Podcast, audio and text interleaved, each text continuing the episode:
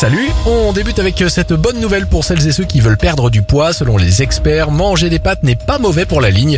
Évidemment, c'est sans sauce et sans beurre, le tout dans des quantités raisonnables.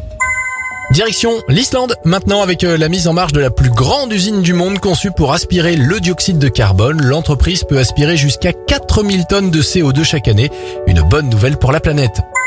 Enfin, aux États-Unis, un homme est entré dans une habitation en feu pour sauver sa voisine qui était coincée par les flammes. Grâce à son courage, eh bien, le héros et sa voisine vont bien. C'était votre journal des bonnes nouvelles. Vous pouvez le retrouver maintenant en replay sur notre site internet et notre application Radioscoop.